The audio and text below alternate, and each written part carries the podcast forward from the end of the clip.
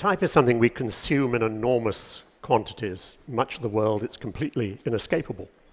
But few consumers are concerned to know where a particular typeface came from, or when, or who designed it, if indeed there was any human agency involved in its creation, if it didn't just sort of materialize out of the software ether.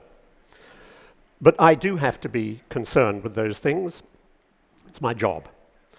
I'm one of the tiny handful of people who gets badly bent out of shape by the bad spacing of the T and the E that you see there. I've got to take that slide off. I can't stand it. Nor can Chris. There, good.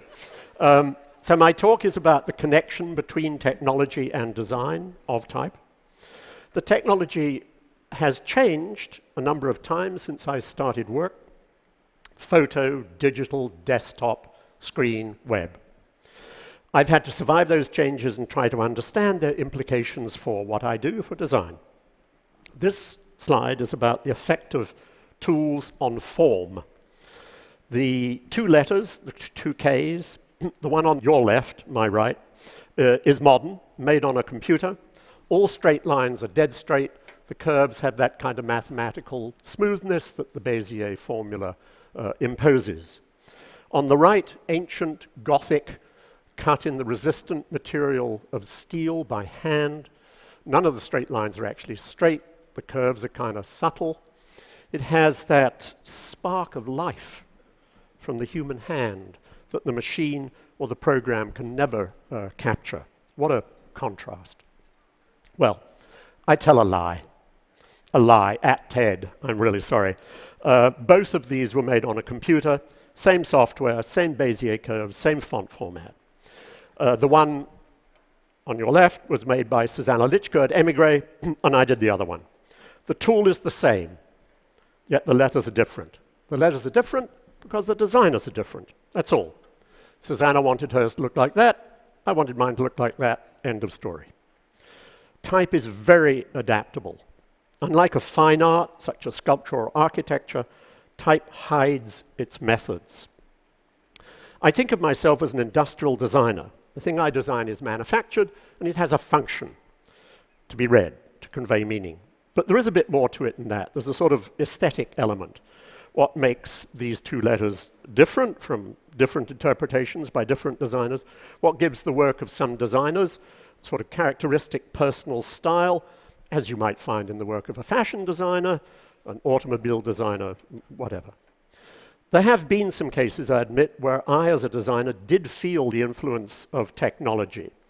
This is from the mid 60s the change from metal type to photo, hot to cold. This brought some benefits, but also one particular drawback.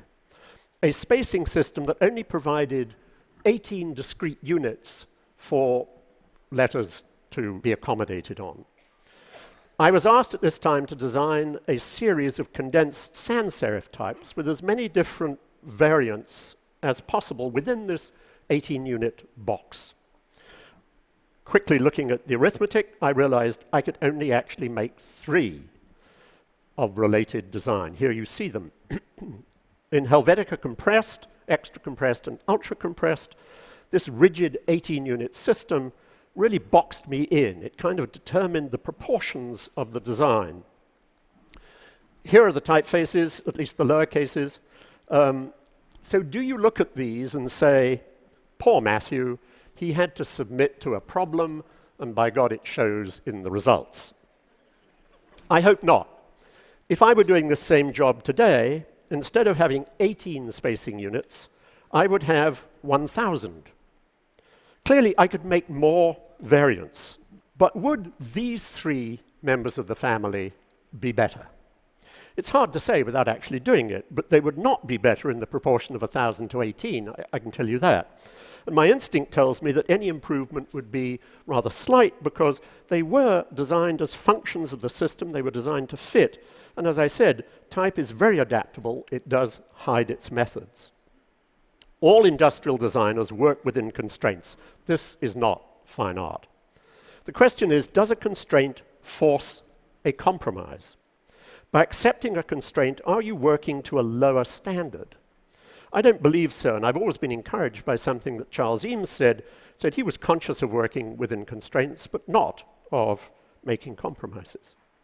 The distinction between a constraint and a compromise is obviously very subtle, but it's very central to my attitude to, to work. Remember this reading experience? the phone book. I'll hold the slide so you can enjoy the nostalgia. Um, this is from the mid 70s, early trials of uh, Bell Centennial typeface I designed for the US uh, phone books. And it was my first experience of digital type, and quite a baptism. Designed for the phone books, as I said, to be printed at tiny size on newsprint, on very high speed rotary presses, with ink that was kerosene and lampblack. This is not a hospitable environment for uh, a typographic designer. So the challenge for me was design type that performed as well as possible in these very adverse production uh, conditions. As I say, we were in the infancy of digital type. I had to draw every character by hand on quadro graph paper. There were four weights of Bell Centennial. Pixel by pixel, then encode them raster line by raster line to the keyboard. It took two years, but I learned a lot. These letters look as though they've been chewed by the dog or something or other, but the missing pixels at the intersections of strokes or in the crotches are the result of my studying the effects of ink spread on cheap paper and reacting, revising the font uh, accordingly. These strange artifacts are designed to compensate for the undesirable effects of scale and production process. At the outset, AT&T had wanted to set the phone books in Helvetica. But as my friend Erik Spiekermann said in the Helvetica movie, if you've seen that, the letters in Helvetica were designed to be as similar to one another as possible. This is not the recipe for legibility at small size. It looks very elegant up on a slide. I had to disambiguate these forms of the figures as much as possible in Bell Centennial by sort of opening the shapes up, as you can see in the bottom part of that slide. So now we're on to the mid 80s, the early days of digital outline fonts, vector technology. There was an issue at that time with the size of the fonts, the amount of data that was required to define and store a font in computer memory. It limited the number of fonts you could get on your typesetting system at any one time. I did an analysis of the data and found that a typical serif face you see on the left needed nearly twice as much data as a sans serif in the middle because of all the points required to define the elegantly curved serif brackets. The numbers at the bottom of the slide, by the way, are the, they represent the amount of data uh, needed to store each, each of the fonts. So the sans serif in the middle, sans the serifs, was much more economical 81 to 151. Aha, I thought, the engineers have a problem. Designer to the rescue. I made a serif type, you can see it on the right, without curved serifs. I made them polygonal out of straight line segments, chamfered brackets. And look, as economical in data as a sans serif. That's, we call it Charter on the right.